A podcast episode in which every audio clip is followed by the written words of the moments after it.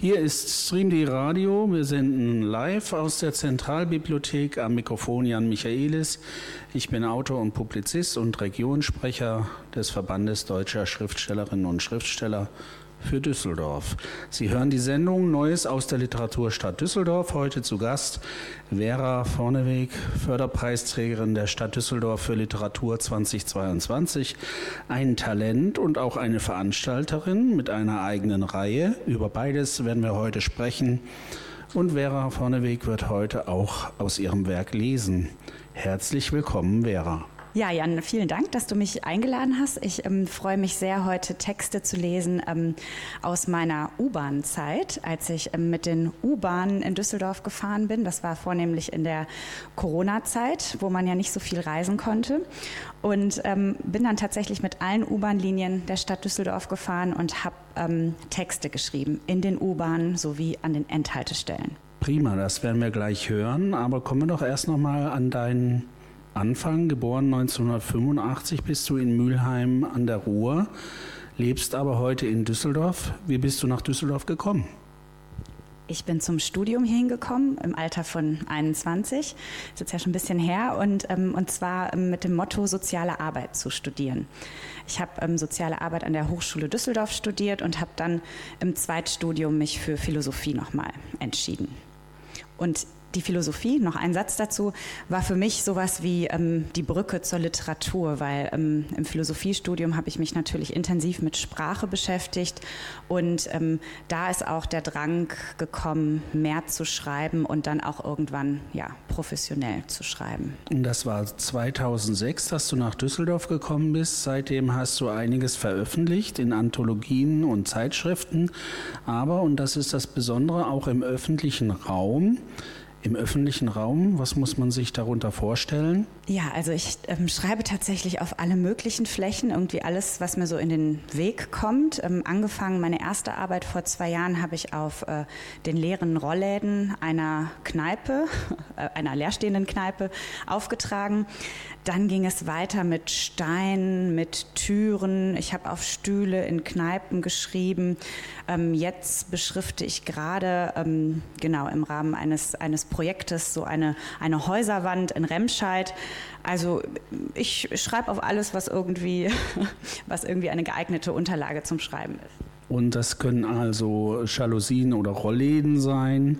Schreiben im öffentlichen Raum, das hat Liz Bachhuber in den 80er Jahren gemacht. Zu sehen noch an der Durchführung zur Emmerstraße Volks, Richtung Volksgarten. Da sind ja Reliefs mit äh, Schrift gemustert. Und es sind auch Zitate der Menschen, die damals dort vorbeikamen. Du machst das ja auch, dass du ähm, nicht irgendwelche Texte schreibst, sondern eben auch äh, Leute, die interagieren, partizipieren wollen, da in das Schreiben hineinnimmst. Ähm, hast du äh, Liz Bachhuber ähm, wahrgenommen als Vorgängerin? Ähm, ich habe sie zwar wahrgenommen, aber das, ähm, meine Motivation, Texte in den öffentlichen Raum zu schreiben, war tatsächlich so ein bisschen der Corona-Zeit äh, geschuldet, weil es war ausgerechnet die Zeit, wo mein ähm, Manuskript einen Verlag suchte, sage ich mal. Und ähm, das war sehr schwierig in dieser Zeit. Und ähm, es gab einen Zeitpunkt, wo ich dachte, so, ah, jetzt, ähm, wenn ich keinen Verlag finde, dann schreibe ich diesen Text einfach auf eine Wand. Also das war so der, die, die Ursprungsmotivation. parallel parallel stellte man natürlich auch fest, ähm, alle Kulturveranstaltungen, Lesungen fallen aus und ähm, ich gründete ja gerade eigentlich meine Existenz auf diesem Beruf und das war für mich ähm, tatsächlich ähm, ja dann auch eine schlimme Tatsache, dass alles ausfiel. Man fand keinen Verlag und dann habe ich gedacht, okay, dann ähm, versuche ich eine andere Fläche oder ein anderes Medium zu finden, wo man Text darbieten kann und da ist mir dann der öffentliche Raum sozusagen in den Sinn gekommen. Und das Schreiben im öffentlichen Raum, das ist ja eine der Traditionen in Düsseldorf, die es gibt mit äh, Liz Bachhuber. Aber es gibt auch die, ähm, das Schreiben mit Schrift, also das, die konkrete äh, Poesie beziehungsweise die visuelle Poesie, die Schrift als künstlerischer Ausdruck. Seit den 70er Jahren macht das ja in Düsseldorf Hanne Darboven. Ähm, Hast du diese Tradition im Blick gehabt? Kennst du diese Vorgängerin, Hanne Darboven, die ja sehr ähm, fast ähm, Exerzitien da schreibt. Also teilweise sind die Buchstaben auch gar nicht mehr äh, als Buchstaben zu erkennen oder die Zahlen sind einfach so gereiht, dass es einfach nur noch über die Anordnung der Zeilen ähm, zu einem ästhetischen Phänomen kommt. Kennst du sie?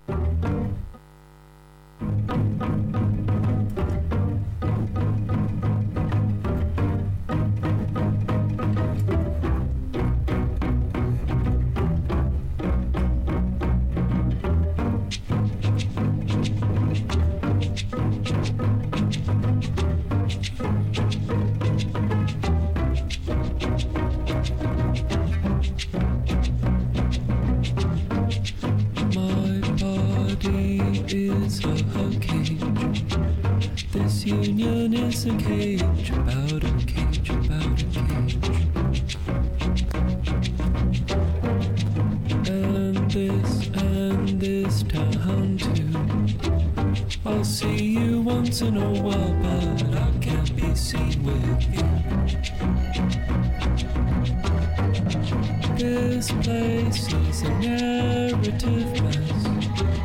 The floor a tangle of bed sheets and battered dress.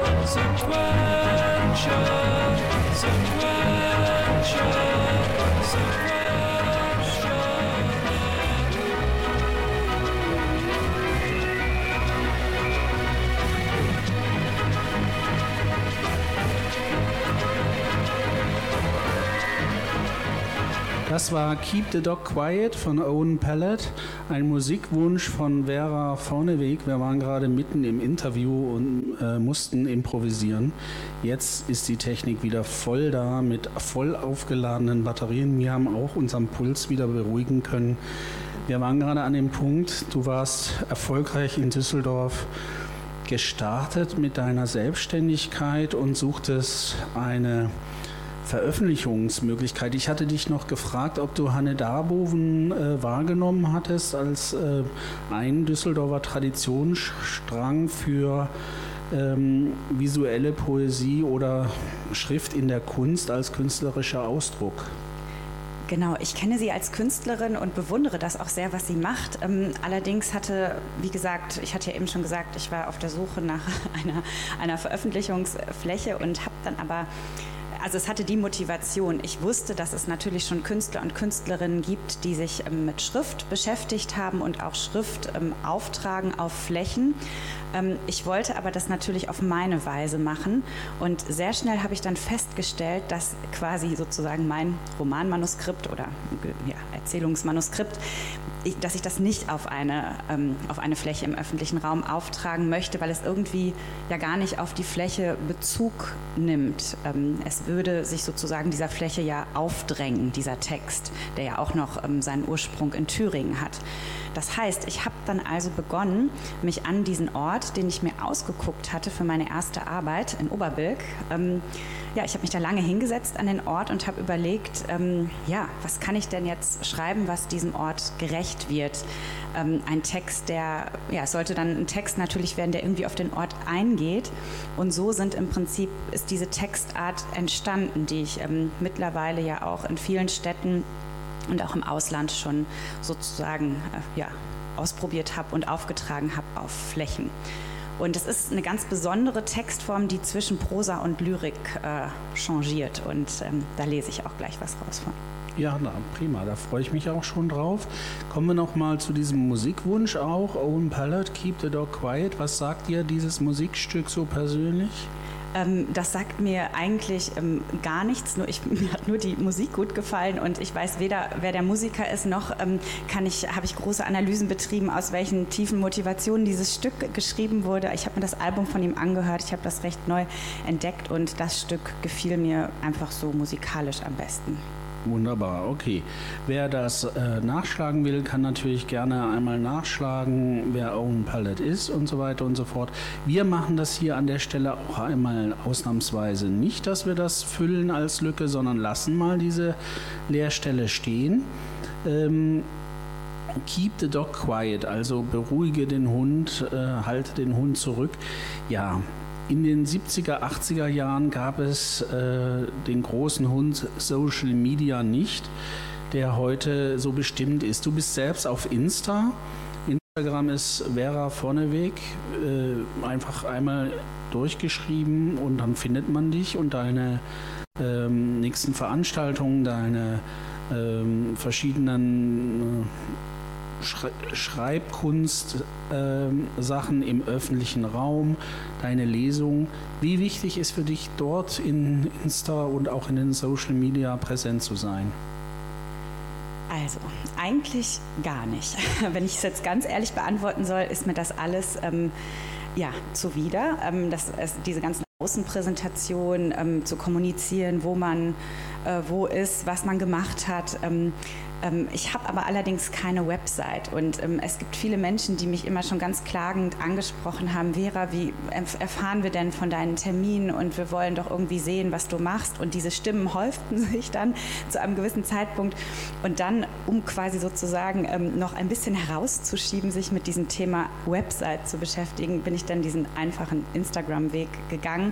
Und ich muss sagen, dass es tatsächlich auch ähm, gerade, also seitdem ich die Arbeiten im öffentlichen Raum mache, mache, was ja auch ja, in die Richtung visuelle Kunst geht, ähm, bietet sich Instagram natürlich schon ganz gut an, weil es ist halt ein visuelles Medium, es arbeitet mit Fotos und ähm, und mittlerweile weiß ich es schon zu schätzen, ähm, weil ich tatsächlich über Instagram Anfragen zu Lesungen von KuratorInnen bekomme, die irgendwie mich für eine Ausstellung dann buchen oder für eine Arbeit im öffentlichen Raum. Es ist tatsächlich jetzt dann doch auch wichtig geworden, ähm, ja, ja, als berufliches Netzwerk, was ich gar nicht so vermutet hätte oder geplant habe. Mhm. Du bist ja sowieso, äh, wenn man das so äh, sich anschaut, eigentlich ein Shootingstar der Literaturszene mit mehreren Auszeichnungen und Stipendien. Seit 2018 äh, reiht sich da so eins nach dem anderen. Ähm, du bist da auch so richtig aufgebaut worden, indem du so ein Mentoring-Programm mitmachen konntest. Wir haben uns gerade vorhin da auch kurz drüber unterhalten. Das war ein 1 zu 1 Mentoring-Programm vom äh, durchgeführt von der Marion Poschmann, mit der du zusammen ein Jahr lang gearbeitet hast. Und ähm, du hast andere Stipendien bekommen und aus diesem einen Stipendium, dem Harald Gerlach Stipendium in Thüringen und einer Dorfschreiberstelle, die du dort in Thüringen äh, angetreten bist und wo du in diesem Dorf dich auch äh, sozusagen mit den vorgefundenen Gegebenheiten vertraut gemacht hast, äh, ist dann dein Erstling, dein Debüt geworden, eine Erzählung, schreibst du auf dem Titel Kein Wort zurück. Es liegt jetzt inzwischen als Buch vor in der Edition Muschelkalk.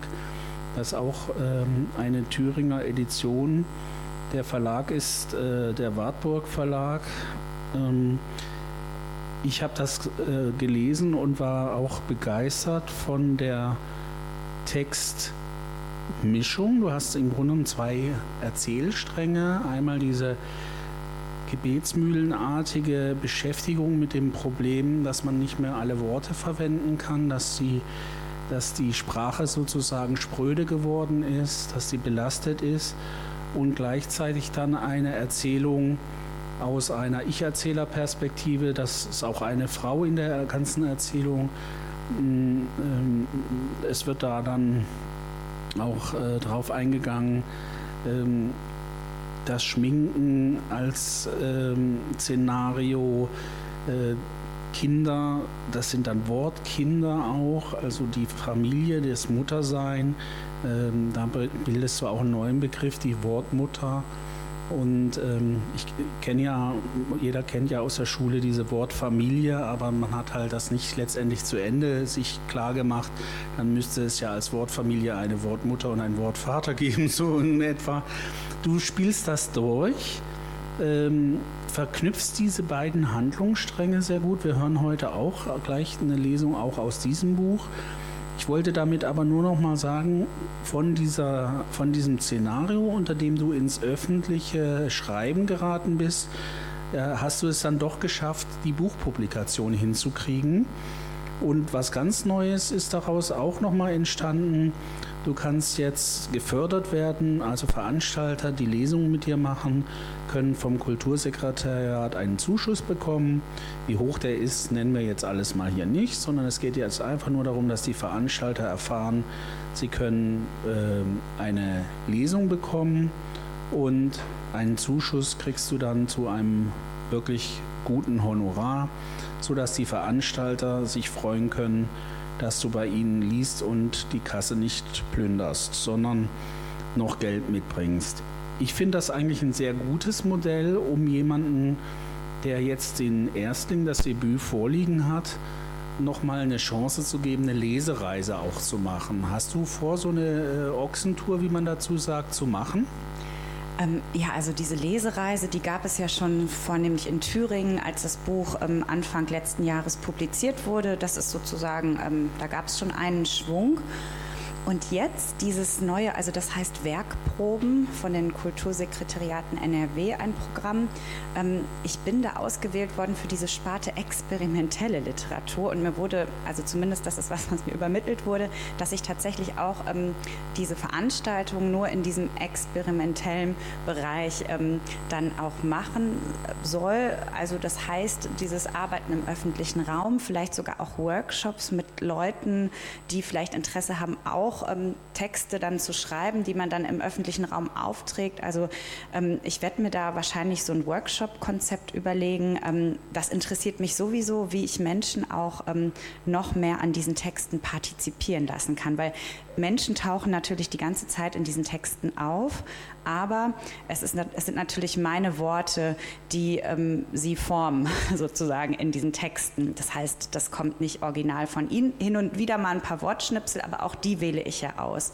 Und mich würde es wirklich interessieren, wie man tatsächlich ähm, auch mehr Sätze, Geschichten dann doch einbinden kann ähm, von anderen Leuten. Und ja, genau, ich überlege mir, wie man da vielleicht so, so ein Workshop-Format entwickeln könnte oder auch gemeinsam mit Leuten Texte im öffentlichen Raum auftragen kann. Irgendwie so. Also das ist schon so in der Ecke angesiedelt. Ich denke, ich dürfte auch vielleicht eine klassische Lesung aus dem Buch machen. Das ist sicherlich nicht verboten, aber ich wurde ausgewählt ähm, von der Jury ähm, für diesen Bereich experimentelle Literatur. Das ist doch super. Dann wissen wir jetzt auch von der Begrifflichkeit, in welchem Feld du mit den öffentlichen Schreibungen sozusagen bist, in der experimentellen Literatur. Wenngleich ich es visuelle Prosa nennen würde. Ja, weil, so hatte ich auch weil, gedacht. Weil ich denke so, also du hast ja eben auch so ein paar Kolleginnen ähm, zitiert, ähm, so die visuelle Poesie, das ist ja was, was man, was so gängig ist, was man vielleicht auch kennt.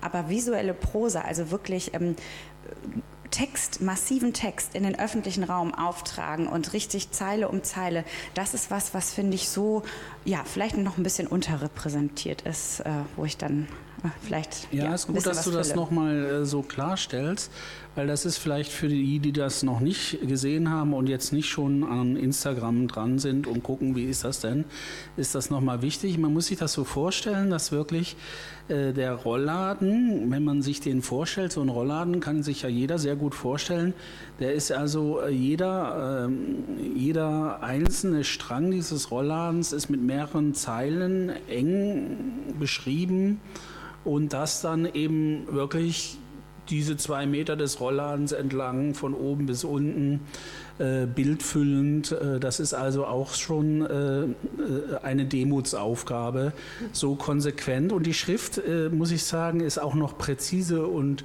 würde es wahrscheinlich für Schönschreiben eine gute Note kriegen. Hatte ich auch noch in der Schule. Ja, genau. Ich nicht, aber das ist äh, ein anderes Kapitel. Hören wir jetzt Moriarty Jimmy.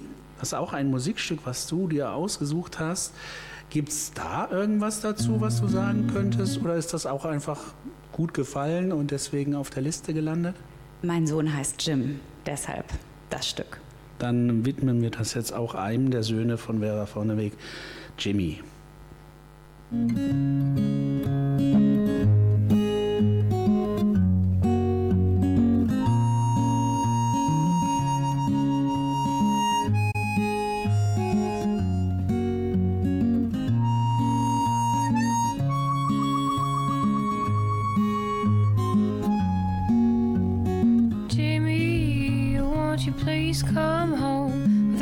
is green and the buffaloes roam. Come see Jimmy, your Uncle Jim, and your Auntie Jim, and your cousin Jim. Come home, Jimmy, cause you need a bath, and your grandpa Jimmy is still gonna die.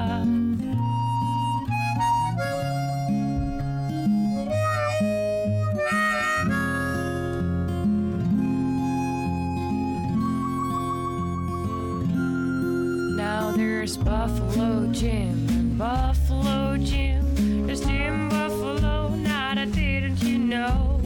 Jim, Jimmy, Jimmy, it's your last cigarette. And there's Buffalo Piss, and it's all kind of wet.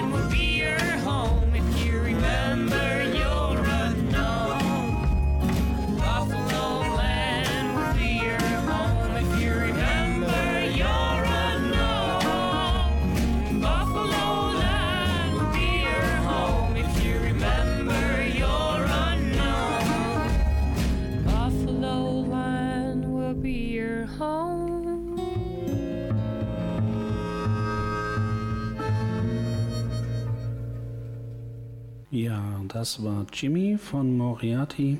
Bei mir ist Vera Vorneweg.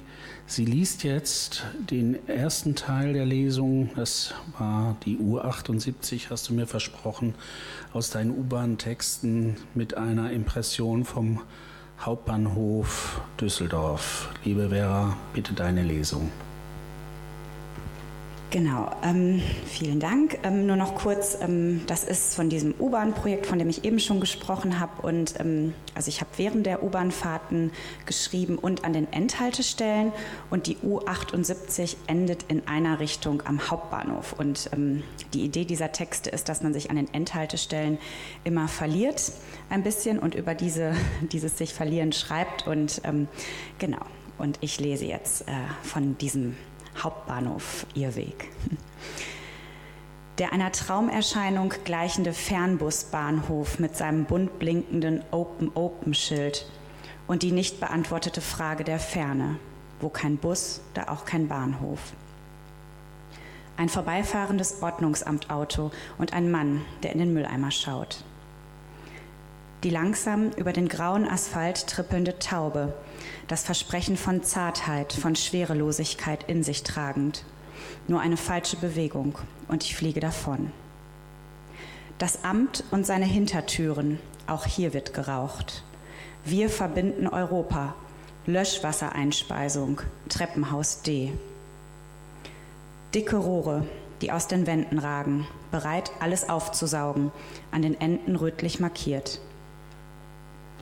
Die Pleite, Schlachtfeld Deutschland. We have friends all over the world.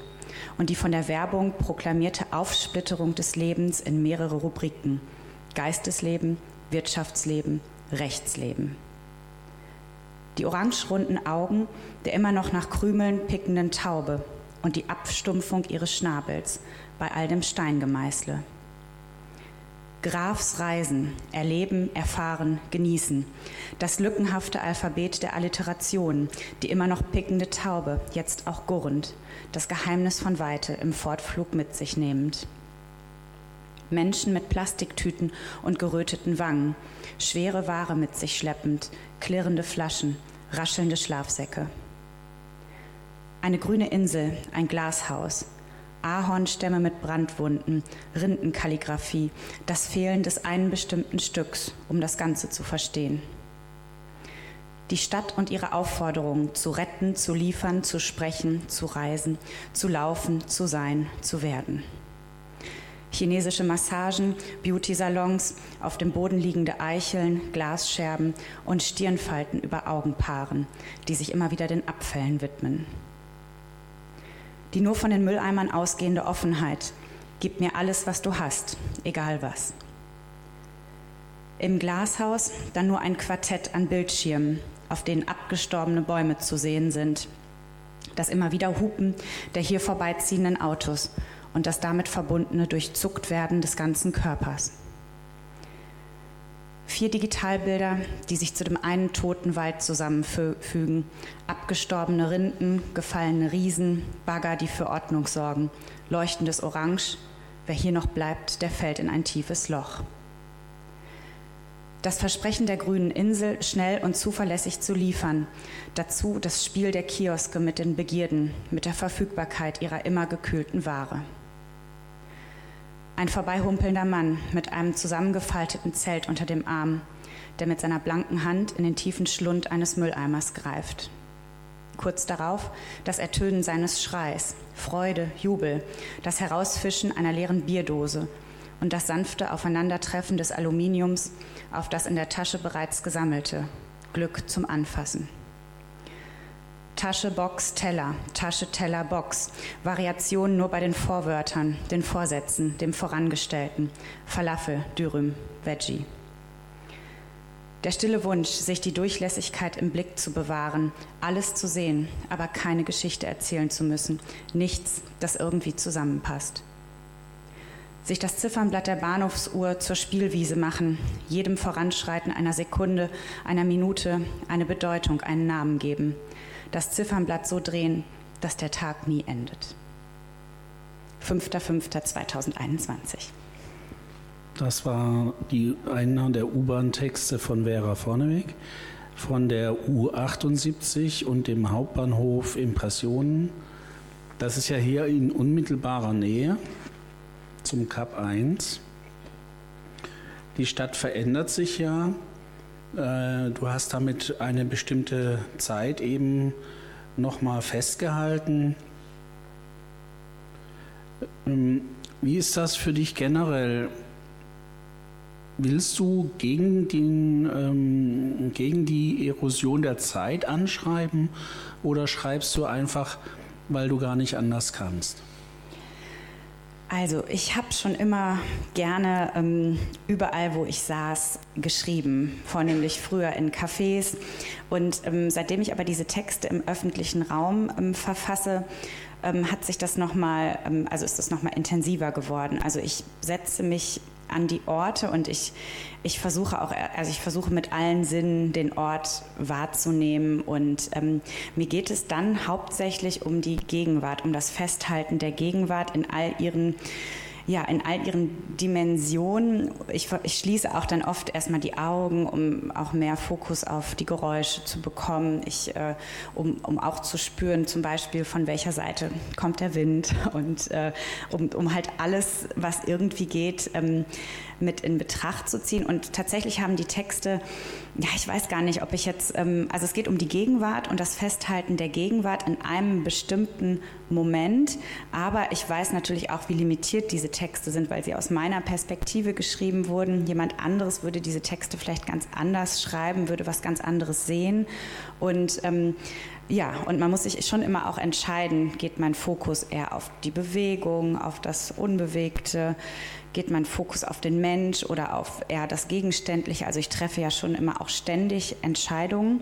Und auch gerade wenn ich in der Stadt schreibe ähm, und so viel parallel passiert, muss ich mich ja auch immer entscheiden. Also es ist schon dann letztendlich eine, eine Auswahl, die sehr subjektiv ist. Dennoch ist der Anspruch, einen Ort möglichst so zu beschreiben, dass er auch, also dass man irgendwie den nachspürt.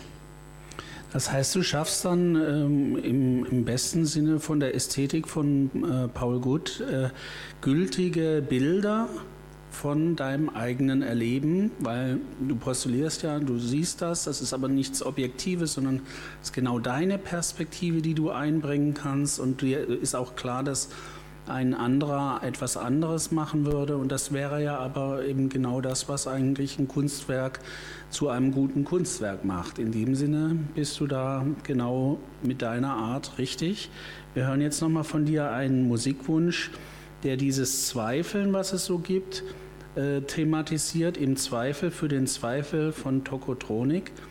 Das ist ja auch so eine schöne Umkehr der, ähm, ähm, der üblichen Sichtweise im Zweifel für den Zweifel. Genau, das ist ein sehr wichtiger Text im Allgemeinen in dem Stück und natürlich auch ein sehr wichtiger Titel, weil der Zweifel ist für mich tatsächlich ähm, Hauptmotor, warum ich schreibe. Vielleicht habe ich den auch ein bisschen aus dem Philosophiestudium geerbt, diesen Zweifel, aber tatsächlich ähm, zweifle ich sehr oft und, ähm, ähm, und oder zweifle an der Welt und dieser Zweifel ähm, schlägt sich dann aber auch sehr oft im Schreiben nieder, beziehungsweise ich beantworte mir mit Hilfe des Schreibens all diese Fragen oder all diese Zweifel auf meine Weise. Hören wir jetzt Tokotronik.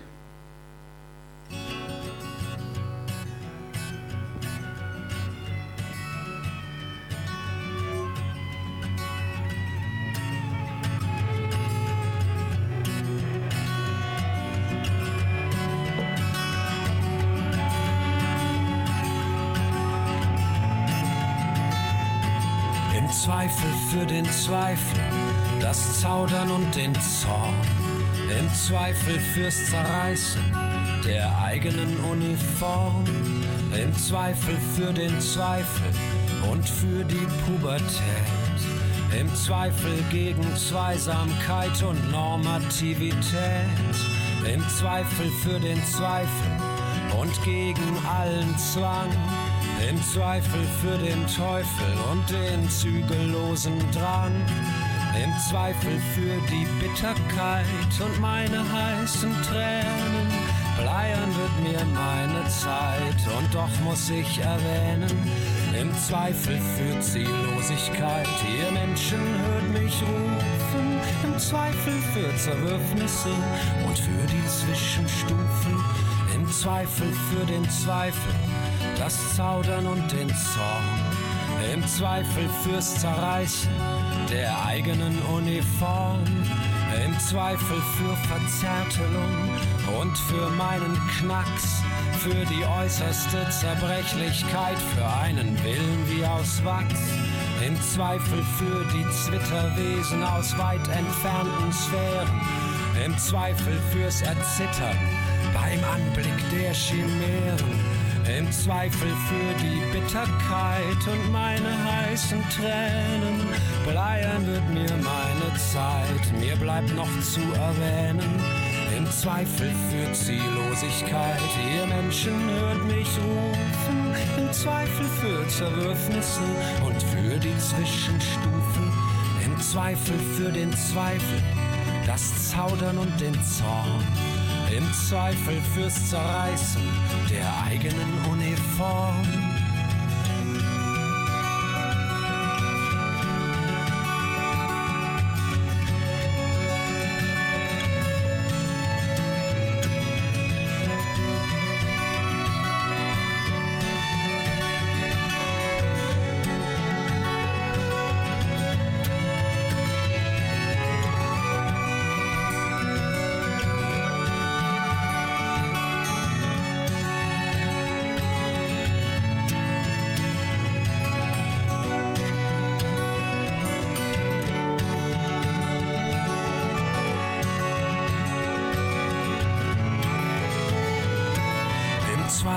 Für den Zweifel und die Unfassbarkeit, für die innere Zerknirschung, wenn man die Zähne zeigt, im Zweifel fürs Zusammenklappen vor gesamtem Saal. Mein Leben wird Zerrüttung, meine Existenz Skandal, im Zweifel für die Bitterkeit und meine heißen Tränen, bleiern wird mir und doch muss ich erwähnen, im Zweifel für Ziellosigkeit, ihr Menschen hört mich rufen, im Zweifel für Zerwürfnisse und für die Zwischenstufen, im Zweifel für den Zweifel, das Zaudern und den Zorn, im Zweifel fürs Zerreißen der eigenen Uniform, im Zweifel für den Zweifel, das Zaudern und den Zorn.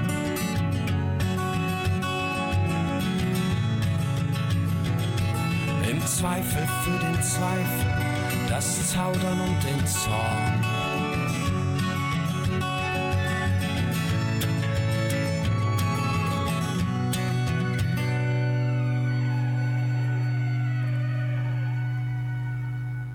Ja, im Zweifel für den Zweifel und das Zaudern und den Zorn.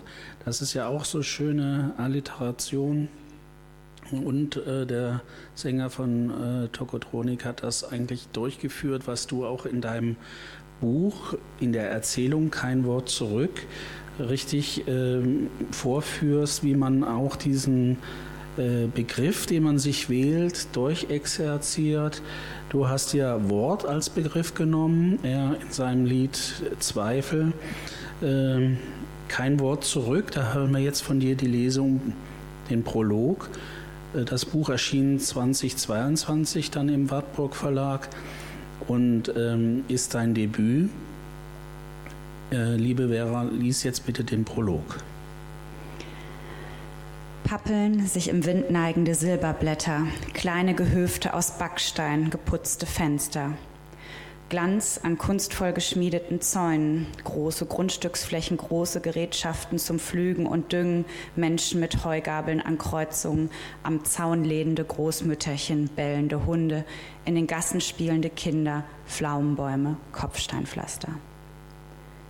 Ich dachte an die schöne Erzählung, die ich gerade über mein Dorf schrieb und glich das Geschriebene mit dem hier Gesehenen ab. Es waren mir bekannte Wörter, wie ich sie da auf den Wahlplakaten stehen sah, aber so, wie sie sich mir hier präsentierten, waren sie mir unlieb. Wie ein Blitz schlug der Gedanke in meinen Kopf ein, dass alles, was ich bereits über mein Dorf geschrieben hatte, nun nutzlos sein würde. Denn das, was ich mit Wörtern versucht hatte niederzuschreiben, unterschied sich nicht von den Wörtern, die hier auf den Plakaten standen. Nur ihr Hintergrund war ein anderer, sonst war alles gleich. Geschichte, Heimat, Natur, Familie. Alles Wörter, die ich auch benutzte. Aber der Anblick und die Art und Weise, wie sich diese Wörter hier präsentierten, reichten aus, dass ich sie nicht mehr vor der Kulisse meiner Dorfgeschichte, an der ich gerade schrieb, sehen konnte. Der Vorort der Stadt war klein, nahezu dörflich. Ich stieß direkt auf seinen Mittelpunkt zu. Ich rannte. Vor mir baute sich das gleiche Bild wie zu meiner Kindheit auf. Der große Platz in der Mitte des Dorfes, gesäumt von mächtigen alten Baumriesen, eine rote Bank, eine Schaukel, die wehende Kletterleiter im frischen Herbstwind. Aber irgendetwas war anders. Verfolgte mich jemand? Nein, dies war nicht mein Dorf. Mein Dorf. Mein Dorf. Wir hören jetzt The Dead South. In Hell I'll Be in Good Company. Ja, manchmal, so muss man denken, aus deinem Prolog heraus, äh, sind wir die Hölle in dem Moment, wo wir hier sind. So dieser Gedanke von Sartre, äh, die, äh, die Hölle sind wir. In Hell I'll be in good company.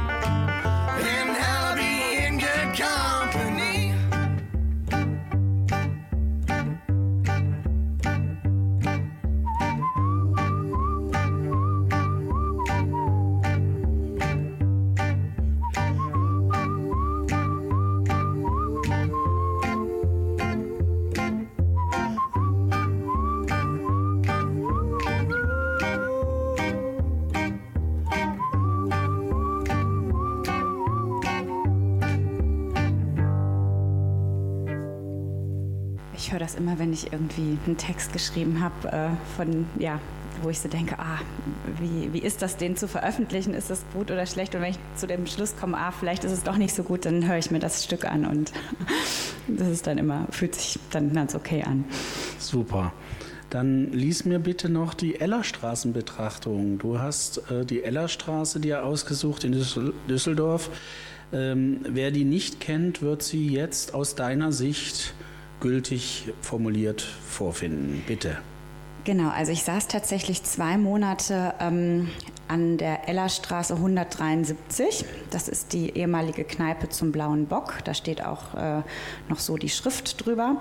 Und ähm, habe einen 44-seitigen Text auf diese zwei Rollläden aufgetragen. Und keine Sorge, ich lese nicht die 44 Seiten, sondern nur zwei ganz schmale Seiten. Aber es ist der Beginn der sich im Wind wiegende Grashalm, dunkles, kräftiges Grün, daneben der gelbe Löwenzahn, klimpernde Autoschlüssel. In den Betonritzen des Kopfsteinpflasters schlafende Zigarettenstummel, kleine Mumien, dunkelgelb bis grau, Wüstenocker. Ein Kamel lugt von einer weggeworfenen Zigarettenpackung hervor. Der auch hier schwertragende Bauarbeiter, der Mann mit Zange und blauer Hose und dazwischen immer wieder Kinder an den Händen von Müttern, die Kinderwagen schieben.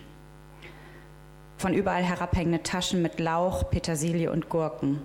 Die Dominanz der Farbe Grün bei den in den Plastiktüten transportierten Waren.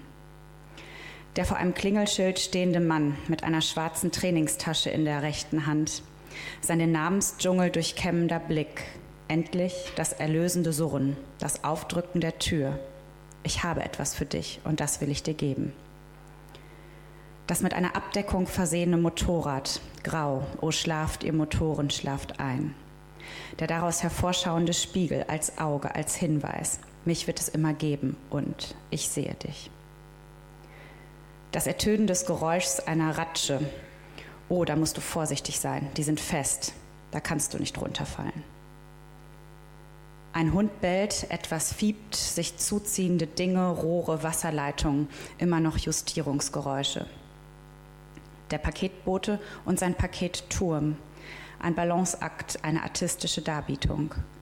Die auch ihn erlösenden Surgeräusche des Türöffners, der Widerhall des Sirrens seines Paketscanners im Eingangsflur und sein schneller Schritt beim Abgang. Ein Stuhl, ein Tisch, ein Rabe, ein klar gestalteter Balkon. Darunter auf dem Bürgersteig ein Junge mit seinem Vater, aus dessen Tasche die Geräusche eines Schafs kommen. Ich glaube, wir haben hier ein Schaf die Variationen der Menschen beim Gehen. Ein Schleichen, ein Schleifen, ein stöhnendes Gehen, ein Tapsen, ein Trippeln. Vogelgezwitscher, das sich jetzt in die Geräusche der Ratsche mischt. Ebenso das Bemerken der Menschen an ihrem Gang, ob sie Zeit haben oder nicht, ob sie ein Ziel haben oder nicht. Guten Tag, Assalamu alaikum. Der vorbeifahrende Bus und seine aus ihm schauenden Augenpaare. Technik von morgen für die Luftverbesserung von heute. Das lange, schwarze, sich über den Bürgersteig ziehende Kabel, der Strom, die Energie, die Zeit. Immer noch Ratschengeräusche. Der aus dem Loch steigende Mann und der sichere Griff zu seiner Zange, seinem Werkzeug, seiner Welt. Ein brauner, kastenförmiger LKW fährt vorbei. Wir synchronisieren die Welt. August 2021. Ja, wir sahen da mit dir im marokkanischen Viertel. Aleikum Assam kann man nur als Antwort auf den Gruß äh, äußern. Und äh, du selber machst äh, auch Veranstaltungen, bist Veranstalter der Reihe Kunstkiosk in Scotty's Bar. Das sind jetzt unsere Veranstaltungstipps. Dein nächster Kunstkiosk ist am 16. November, 19 Uhr in der Markenstraße 1 in Scotty's Bar in Düsseldorf. Dann geht es wieder um konkrete und visuelle Poesie und Eintritt ist frei. Und es liest Oswald Egger, also es lesen Oswald Egger und Matti Schemolow. Wunderbar, dass du das ergänzt hast. Wir sind ein gutes Team. Am 22.09. in Köln, in der verbotenen Stadt, ist eine Präsentation deiner Texte und Fotos von Hanna Melinkova unter dem Titel Pain and Beauty. und wieder ein Raum für Kunst in Köln in der Galerie und wieder ein Raum für Kunst in Köln-Nippes. In der Ausstellung kann man dann eine Woche lang sehen, was ihr da interagiert habt, denn ihr habt euch kennengelernt in Künstlerdorf Schöppingen bei einem Residenzaufenthalt und die äh, ukrainischstämmige Fotografin Hanna Malinkova hat sich mit dir da zusammengetan. Das ist bestimmt sehr spannend. Eine Woche hat man Zeit, sich das anzuschauen. Eröffnung am 22. September um 19 Uhr. Und wer dann danach hingehen will, bitte meldet euch vorher an beim Team der Galerie. Galerie und wieder ein Raum für Kunst in Köln, Eichstraße 6, findet man also gerne im Internet. Man kann auch die Galeristin googeln. Marie Brüggemann ist das, Marie mit IE geschrieben. Wir haben einen weiteren kleinen Veranstaltungstipp im September, am 10. September hier in Düsseldorf. Die Rheinautoren machen einen Stadtspaziergang mit Lesungen, Lesung am Spätischen Graben. Und das ist unmittelbar in der Nähe vom Stadtmuseum Düsseldorf. Treffpunkt ist 14.30 Uhr. Fünf Autoren lesen ringsrum um das Stadtmuseum am Spätischen Graben. Wer das noch nicht kennt, wird ein tolles Ambiente entdecken mit Wasser, Bäumen, Natur, Traum und Tierwelt, Rosengarten und so weiter. Und spannende Autorinnen und Autoren. Man kann jetzt gar nicht alle fünf vorlesen, weil wir schon am Ende der Sendung sind. In der Technik war Stefan Schmidt, bei mir war Vera Vorneweg. Liebe Vera, ein Schlusswort von dir bitte, ein kurzes, knackiges. Ja, oh, da bin ich nicht drauf vorbereitet. Ähm, ja, vielen Dank für die Einladung. Ähm, vielen Dank auch an die Zuhörer und Zuhörerinnen für die Geduld, weil diese Texte, vor allem die ich ähm, in der U-Bahn geschrieben habe, beziehungsweise vor der Ellerstraße, sind dann doch ähm, auch vielleicht ein bisschen herausfordernd zu hören. Aber ähm, genau, vor allem, weil sie keine Geschichte erzählen. Aber ich freue mich ähm, über das Interesse und ja auch gerne, wer hier in Düsseldorf wohnt, gerne sich das im Original angucken. Ellerstraße 173 oder darf ich auch noch einen Veranstaltungstipp sagen, Jan? Nein. Ist die Minute? Nein. Du Leider sagst nicht. nein. Okay. Gerne schickst du mir den für die nächste Sendung. Die ist am 7. Oktober. Wir sind jetzt fertig und Schluss ist mit der Sendung. Und rausgespielt werden wir dann mit Alt J, Philadelphia. Ich kann noch sagen, am 7. Oktober ist dann der Gast Iris Antonia Kogler und verabschiede mich am Mikrofon. Auf Wiederhören sagt ihr Jan Michaelis. Das Publikum kann jetzt nochmal tosenden Applaus spenden. Und jetzt Philadelphia von Alt J. cold, I cannot tell. Have I fallen or am I falling down this stairwell? Oh, the cadence of the glow,